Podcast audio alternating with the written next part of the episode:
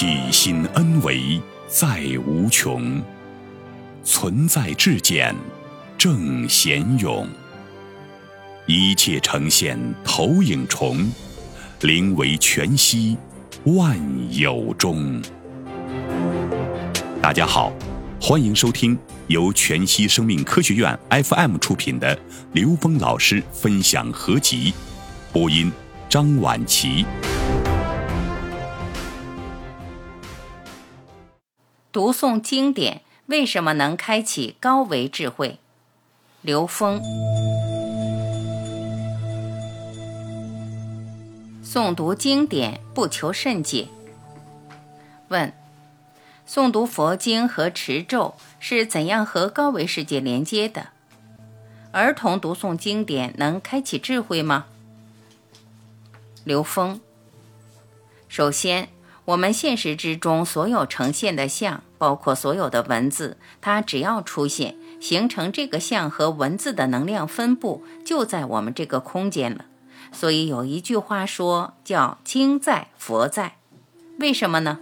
因为所有能称之为经文的，它都是来自于高维空间投影源的，像《金刚经》。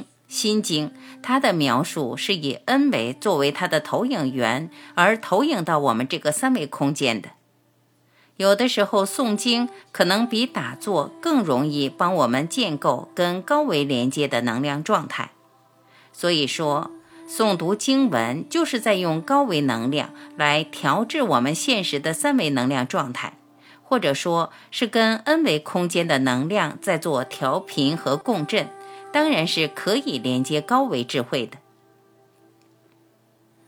儿童诵读经典当然是可以开启高维智慧的。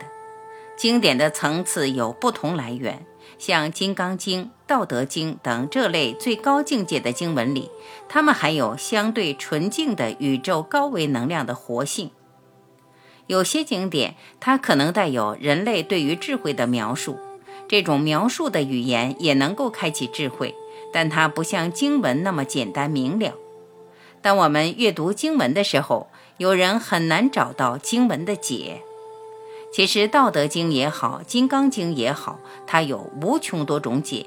它解自然就是自然的正解，解人身就是人身的正解，解任何事情都是正解。所以它有无穷多的解。你用一种解，可能会障碍对其他面向的解的领悟。经文里面的真言是涵盖高维能量的，它能够解读整个宇宙中的所有事物，没有标准答案。你在哪个境界，你就能从那儿得到这个境界应该得到的智慧启发，这就是经典的作用。所以诵经是开智的。当你读经典的时候，当你不求解的时候，你才能跟这个能量全方位的共鸣共振，这样才可能通达高维。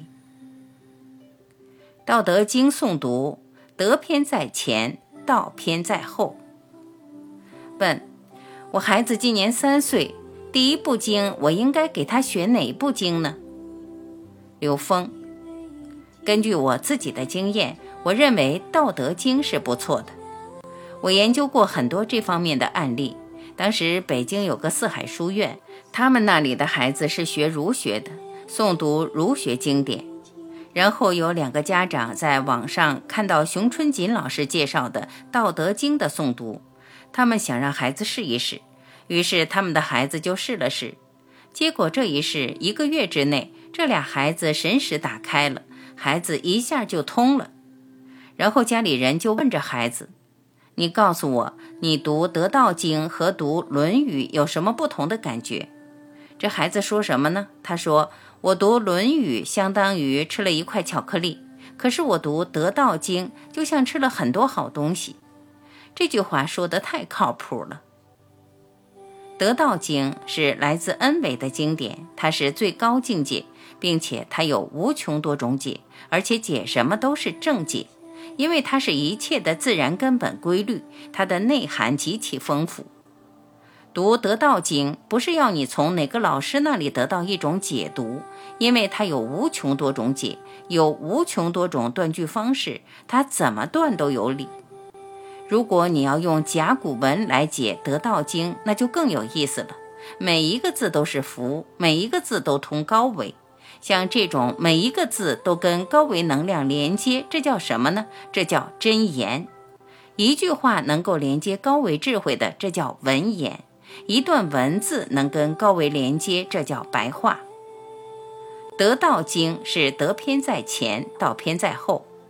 熊春锦老师在他打坐的状态下，把他整个能量场的循环的语气加进去了。他把知、乎、者、也加在里边了。读经一定是抑扬顿挫的，把能量贯通，把也加进去的时候，这个能量刷就回来了，它形成了一个循环。问：这个得道经就是加了一个也？刘峰，不光是也。知乎者也，这些语气词加进去以后，它的能量形成了一个诵读的循环了，眼耳鼻舌身意全被共振起来了。我读得一章道一章，没有读完，我的后脊梁就会出汗。问：默读怎么样呢？刘峰，默读有默读的好处，诵读有各种各样的方式，每种都有它的好处。我自己受益，就是从下丹田把能量贯通，整个身体都会共振。